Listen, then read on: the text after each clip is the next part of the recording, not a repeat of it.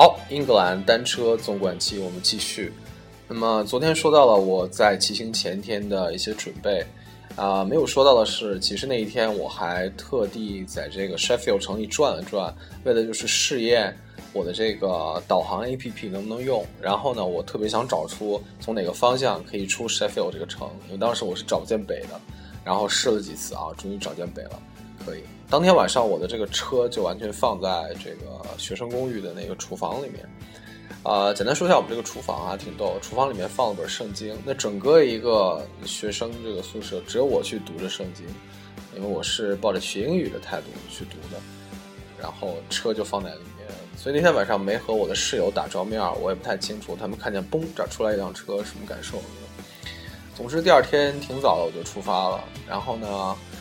当时是顺着我之前这个找的这个方向往城外面走，呃，有一点要说的就是，当时骑上这个车子有两点，我觉得特别，嗯，印象特别深刻。一个就是那个脚蹬子，因为我租的那个车它还是一个就是越野车，它这个脚蹬子呢上面有一个，就是说可以把你的脚固定在上面的东西，像拖鞋上面的那个套一样，和那个拖鞋的感觉一模一样。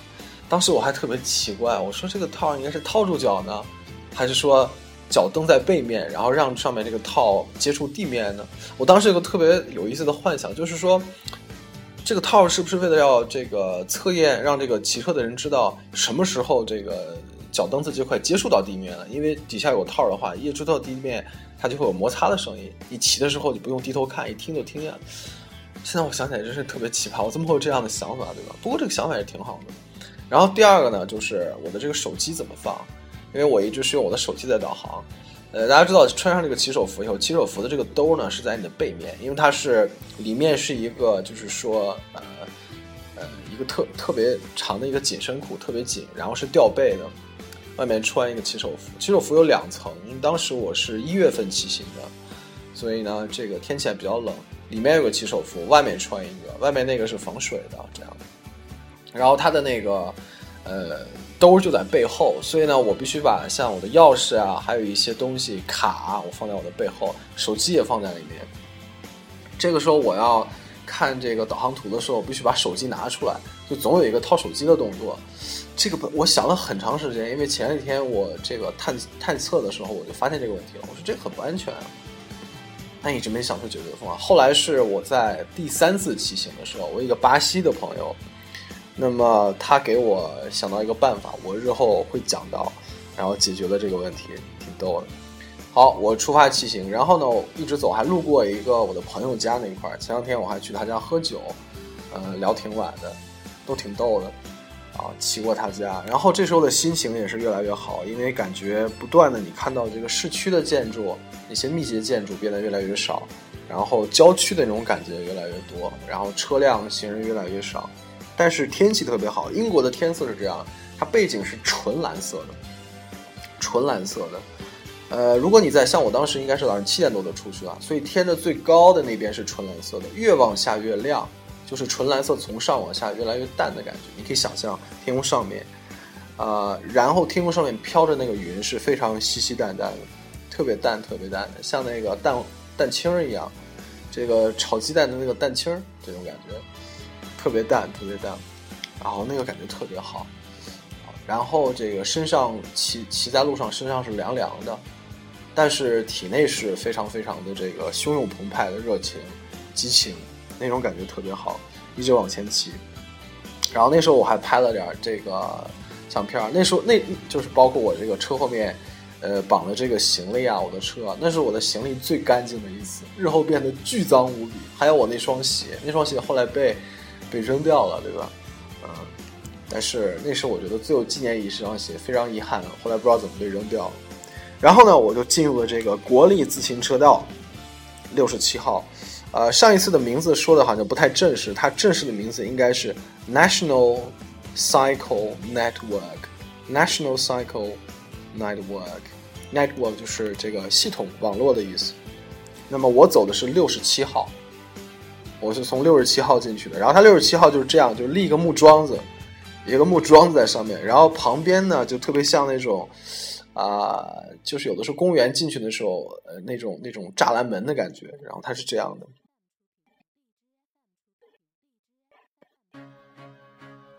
当时这个进入这个自行车道，我的心情立刻就像现在这个背景音一样，然后特别的这个激动，然后往前骑，首先是穿过了一个桥，这个时候呢。阳光是从我的右边，像就是大家看过那个动作片，比如像《骇客帝国》里面那个慢镜头，当子弹打过来的时候，子弹背后是有一条这个草蛇灰线一样的一条线，就是子弹冒的那个烟，那个轨迹歘就过来了。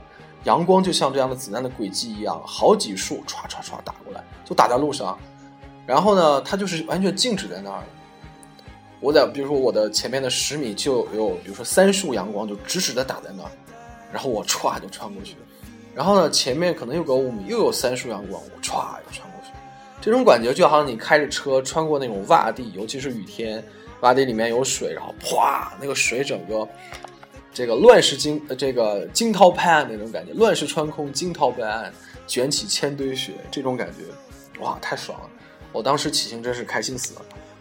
结果后来就立刻就遇到一个，我觉得是让我后来都记忆犹新的事儿，就是体能的问题。因为呢，没骑多远就是一个大上坡，特别特别大的一个上坡。然后呢，我是费了九牛二虎之力。再加上三虎和四虎，我才骑上去的。到最后骑到那个顶儿的时候，我不得不就是完全跳下车，把车推上去的。当时我是到了 Sheffield，就是说背后北部吧，比较高的一个地方了。呃，没办法，我是跟着我的这个 A P P 走的嘛。就当时我的一个想法就是，这个体能是绝对不行，因为当时我真的我的第一感觉就是我已经透支了，I am exhausted，exhausted，已经完全透支了，呃。这样骑下去的话，我是不可能骑到。所以当时我心里产生了一个最大的疑虑，就是这个这个事情到底可不可能？所以呢，现在想起来，那个时候我真的是有想回头翻过去这个放弃的感觉。因为当时我只是订了一家旅馆，我在 Nottingham 订了用 Booking 订了一家旅馆，其他剩下的旅馆没订啊，然后行程不去就可以不去，都是无所谓的事儿。所以当时我真的打退堂鼓，要不要走？我真的害怕，我走在路上，就是骑到不知道哪个地方，荒无人烟，前不着村后不着店然后我体力透支了。但是呢，就是我之前的人生经历帮了我，我有一个小小的一个哲学，那就是当你自己不得不坚持面对一段生活的时候，有一个办法，就是我告诉我自己，人要简单、坚持、低调，那么任何的困境都可以过去。这就三句话怎么讲呢？简单就是。你不要想太多，你永远不要去想，哎，我是不是那个能够骑行的人？那骑行的人都是高手，那都是特殊的人，对吧？或者是有一个团队去骑，那我一个人骑得了，骑不了。永远不要这么想，因为任何事情都有开始。如果你不去开始的话，永远不会知道自己是不是那个人，对不对？所以唯一的办法是什么呢？我就回到最简单的事情，就骑行而言，最简单的事情就是坐在自行车上。开始骑，用脚去踏、去蹬那个脚蹬板，这是最简单的事情，一圈一圈的蹬。所以我就要把我的整个的注意力回到最简单的事情上去，那就去蹬这个脚蹬板。这个时候我就当然明白啊，脚蹬板上面像拖鞋那个套是用来套住脚的。我觉得这个我的，当时我跟我自己说，我自己的这个心理也应该像这个套一样，完全固定在脚蹬板上，我要脚踏实地。我要脚踏实地去这个面对所有的旅程。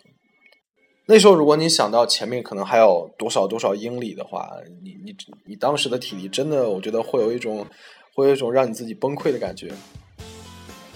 这个时候，我的心情又重新这种轻松了起来。当我可以不用去想里程，但是回到最基本的事情，我觉得哎，这个事情我还是可以做的嘛，对不对？我还是可以继续蹬的，那就可以。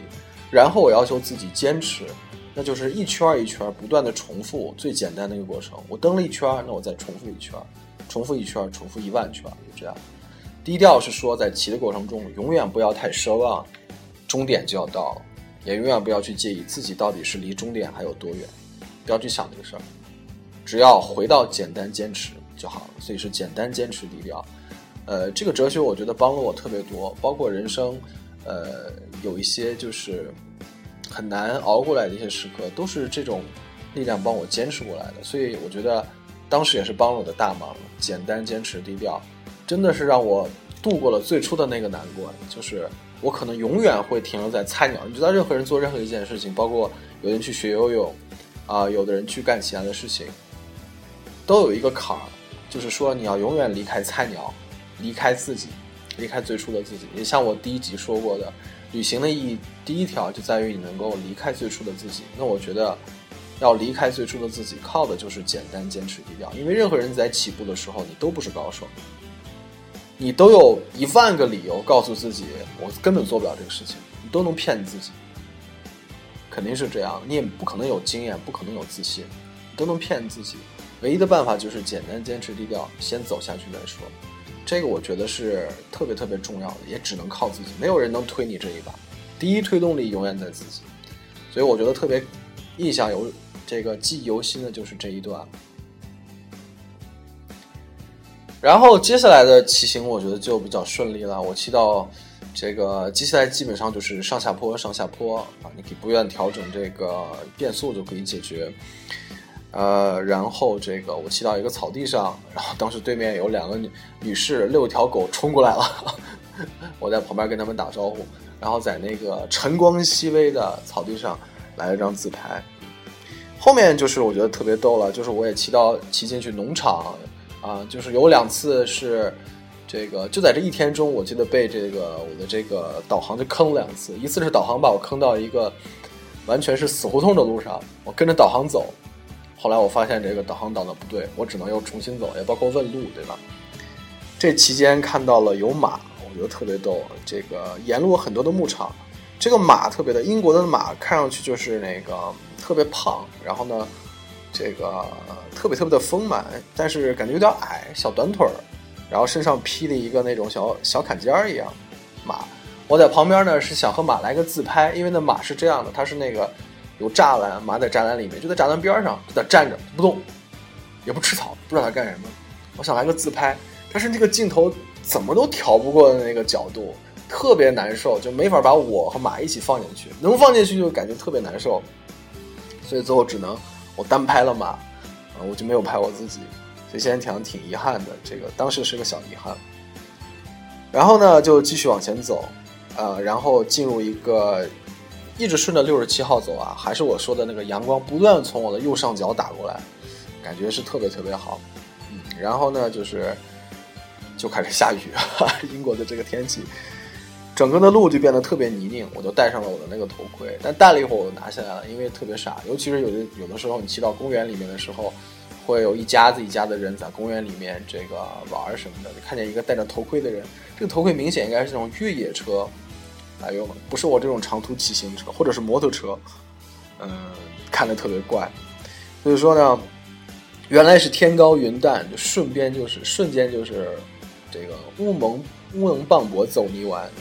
特别那什么，路路边还看到了很多有意思的风景啊，比如说像这个，看到一个房子是有中国风的。首先，这个房子它的这个屋檐造的就很像中中国古代那种屋檐，就是首先是个梯形的，然后它的那个房子的窗户里面的那个隔断也是中国式的，然后旁边还挂两个灯笼。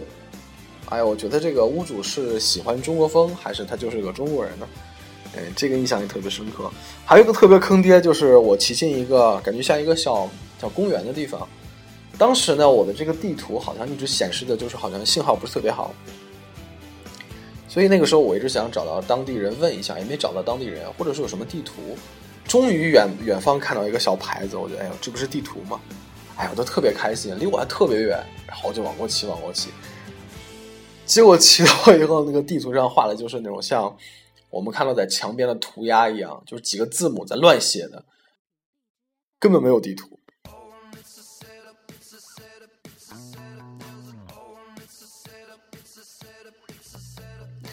所以当时我的感觉是特别特别崩溃的。但是我我掌握一个规矩，只要你找到了这个，你可以用太阳辨别方向，大致的方向，然后呢一直往下走就可以。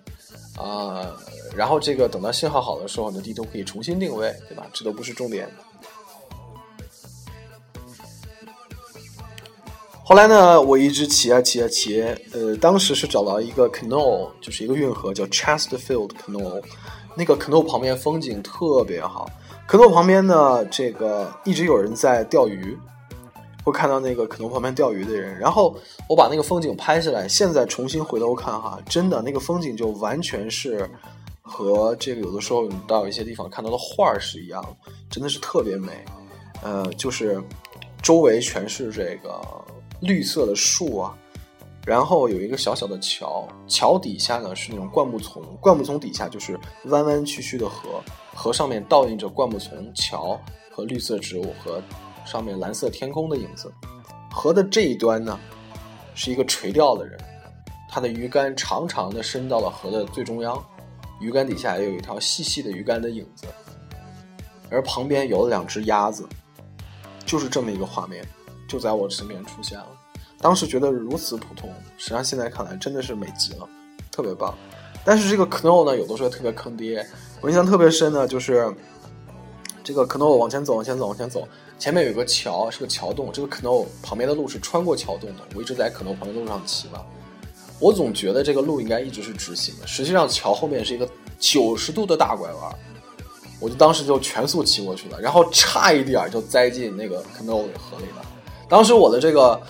我的这个前轮已经完全已经进了水面了，我是靠我的这个后轮闸给刹住的，歘刹住了，哇，当时真的特别险。还有一次，我是第二次骑行的时候，那你差点差点栽到坑洞里面，这是我这个印象比较深的一次。我整个骑行英国纵观英格兰纵贯下来，有几次历险，我印象特别深，这是其中的一次，当时觉得超级逗。这其中呢，一直是上坡下坡。我觉得这个上下坡都是很逗的，因为上坡的时候你会很吃力，你会很努力；但是下坡的时候永远是很轻松的。我觉得人生有的时候也是这样，就是前半段的付出基本上都是值得的，因为你后半段可以很轻松。但是这过程中，我觉得有个特别有意思，就是我我一直总觉得我会有时间去思考人生怎么怎么样。实际上，这些想法都是在我休息的时候这个冒出来的。这个，当你用简单、坚持、低调的心情去骑行的时候，我觉得更多的你的心情会回到一个无思无欲的状态，就是完全什么都不去想，而不是去思考这、思考那。以前总以为，当你这个身体很累的时候，你整个人都会很累。但其实特别逗，就是当身体很累的时候，你的精神是变得特别特别轻松。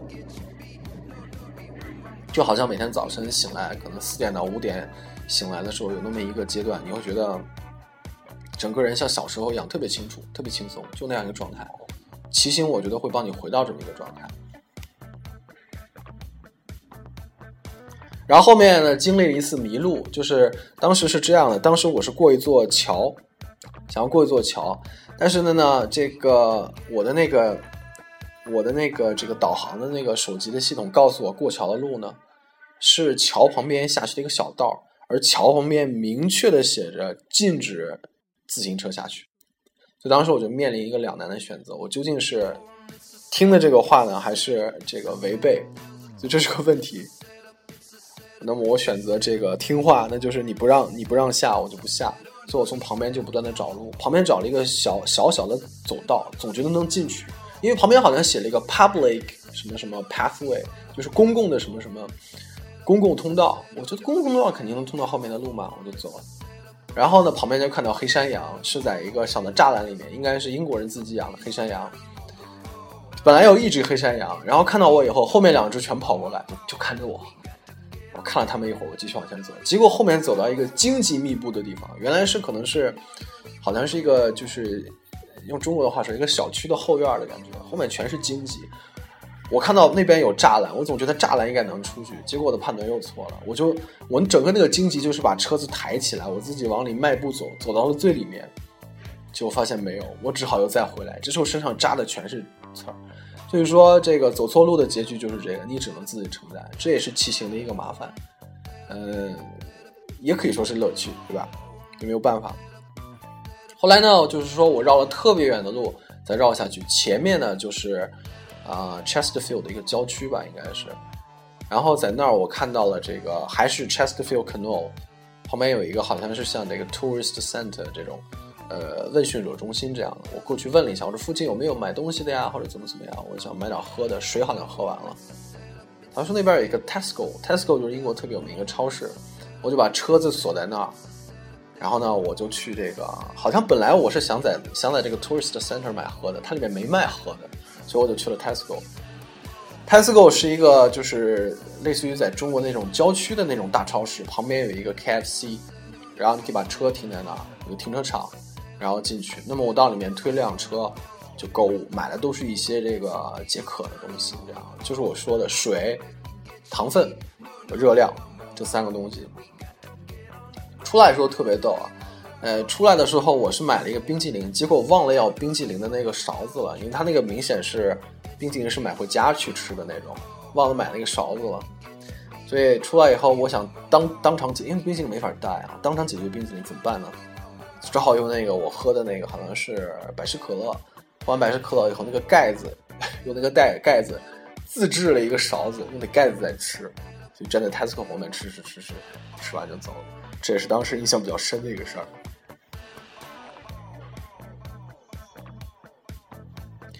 然后呢，我就继续上路。基本上那一天，这个我觉得还是蛮顺的，就一直往下走。从这个 Chesterfield，当然我路过 Chesterfield 也逛了一下它的这个市区，比如说 Chesterfield，它这个火车站还是蛮有特点的。Chesterfield 的火车站旁边正前面就有一个雕像，应该是 Thompson，Thompson 的雕像啊。Thompson 雕像是他站在上面。手托了一个火车啊，就是蒸汽机火车的那个 Thompson，他的左手托了一个火车，然后右手拿了一个圆规，圆规底下是一个最初火车的那个老式火车的轮子，它就站在 Chesterfield 火车站前面这么一个雕像，在伦敦 Euston 前面也有一些类似的雕像。那么我也是在 Chesterfield 这个火车站办了我。啊，就是使用了整整一年的英国的，就是学生火车学生票，而且我的照照照片就是在 Chesterfield 那个火车站里拍的，拍出来了。